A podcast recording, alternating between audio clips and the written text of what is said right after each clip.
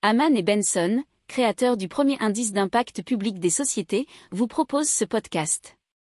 Haman Benson. Le journal des stratèges. Boris Kalt.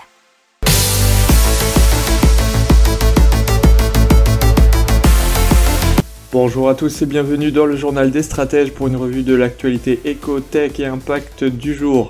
Avec à la une des nouvelles taxes pour les automobilistes à prévoir selon le ministère de l'économie. Euh, dans l'éco, la Banque d'Angleterre qui s'exprime sur les taux négatifs et les crypto-monnaies. On va parler d'Internet par satellite en Europe. Et ensuite, dans la tech, Ikea et Renault pour créer une voiture électrique en kit. Actia, un bracelet connecté de surveillance de l'hypertension. Dans l'impact, EcoPulse pour recycler le plastique sur les routes. Winemaroof, une éolienne à poser sur son toit. Et Hydraloop, le recyclage de l'eau domestique. Vous écoutez le journal numéro 114 et ça commence tout de suite. Allez, c'est parti, on commence tout de suite avec les nouvelles taxes possibles sur les automobilistes. Et pourquoi? Puisque c'est la Direction Générale du Trésor qui estime que les coûts générés par la circulation automobile sur la collectivité, donc ce sont les externalités, seraient supérieurs aux recettes fiscales sur les carburants et les péages autoroutiers. Alors les coûts, ça concerne les émissions de gaz à effet de serre, l'usure de la route, les accidents ou encore la pollution atmosphérique et sonore. Apparemment, selon euh, la Direction générale du Trésor et des chiffres de 2015, les prélèvements ne couvrent en moyenne qu'un tiers des externalités de la circulation routière. Alors pour combler ce manque à gagner, pour l'État, la Direction générale du Trésor propose la création de nouvelles taxes, une tarification carbone pour couvrir les émissions de CO2, mais aussi une taxe sur le bruit. L'expérimentation pourrait aussi être faite sur des péages urbains où l'augmentation des tarifs de stationnement pourrait également être étudiée. Allez, on traverse la Manche et on parle de Banque d'Angleterre, puisqu'elle avait abaissé son taux directeur à son plus bas historique qui était de 0,1% et demandé aux institutions financières concernées de se préparer à un éventuel passage à un taux négatif. Pourtant, la Banque d'Angleterre, BOE, a choisi de maintenir son taux d'intérêt à 0,1% et son programme de rachat d'actifs à 895 milliards de livres. Le gouverneur de la Banque d'Angleterre a par ailleurs profité de son audience devant la commission du Trésor pour critiquer les crypto-monnaies. Allez, on parle Internet par euh, satellite avec Eutelsat qui y a appris il y a quelques semaines 24% de OneWeb, l'opérateur de satellite qui est en dépôt de bilan mais soutenu par le gouvernement britannique. Il faut savoir que Eutelsat est déjà dans le projet européen de constellation de l'Internet par satellite. Et OneWeb est un concurrent de cette constellation, et ça a rendu Thierry Breton très mécontent, qui aurait dit « Je ne vois pas comment structurellement une entité peut avoir des parts dans deux projets concurrents. » Alors Eutelsat se défend, et euh, selon eux, rien ne dit que les deux constellations seront concurrentes. Selon le français, elles pourraient même avoir des missions différentes et être complémentaires. Pour Eutelsat, cette alliance avec OneWeb est aussi une façon de concurrencer le gigantesque projet rival d'Elon Musk, Starlink.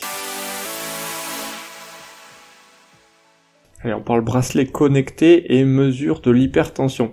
C'est Axia qui a mis 15 ans pour développer un système de mesure en utilisant la photoplétismographie, PPG. Euh, les capteurs analysent le changement de diamètre des artères qui se produit à chaque battement du cœur. Un essai clinique a eu lieu au centre hospitalier universitaire de Lausanne. Dispositif comprend un bracelet connecté mais également un brassard de mesure qui permet d'étalonner les mesures tous les mois. Le bracelet communique régulièrement les mesures au smartphone pour analyse. Les communications entre le bracelet et le téléphone sont chiffrées. Et donc Ikea et Renault qui viennent de s'associer pour euh, bah, mettre au point une voiture électrique et qui serait vendue en kit. Elle ferait 2,3 mètres de long et 1,8 mètres de haut. Serait jaune et bleu. elle serait aussi totalement modulable et aurait un prix bah, défiant de concurrence puisqu'elle serait à peu près à 5300 euros. il y aurait tout de même 374 pièces de carrosserie à assembler soi-même. Alors, elle ne sera pas tout de suite mise sur le marché, puisque bien entendu, il va falloir l'homologuer alors, afin qu'elle puisse aller sur la route. On parle bitume puisque 11,3 millions de tonnes de bitume sont utilisées chaque année en Europe selon Eurobitume.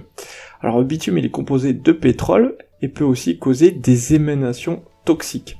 C'est une start-up allemande qui s'appelle Ecopals qui a conçu un additif pour revêtement routier à base de déchets plastiques qui ne peuvent pas être recyclés.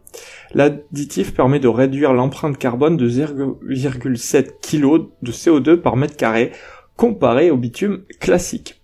Le plastique agit comme un liant entre les agrégats, ce qui prolonge la durée de vie de la route. Allez, on passe à l'énergie du vent avec Wine et les éoliennes. Wine transforme le toit des bâtiments en mini centrales éoliennes avec des turbines horizontales. Elles sont compactes, insonores, et ces éoliennes se posent sur n'importe quel toit et capturent le vent qui remonte le long des façades. Alors il y a un module de 4 mètres carrés qui permet de produire autant d'énergie que 7 à 10 mètres carrés de panneaux solaires. L'équipe vise 100 Winbox d'ici 2022 sur des entrepôts ou des immeubles de bureaux. On parle de recyclage de l'eau domestique avec Hydraloop.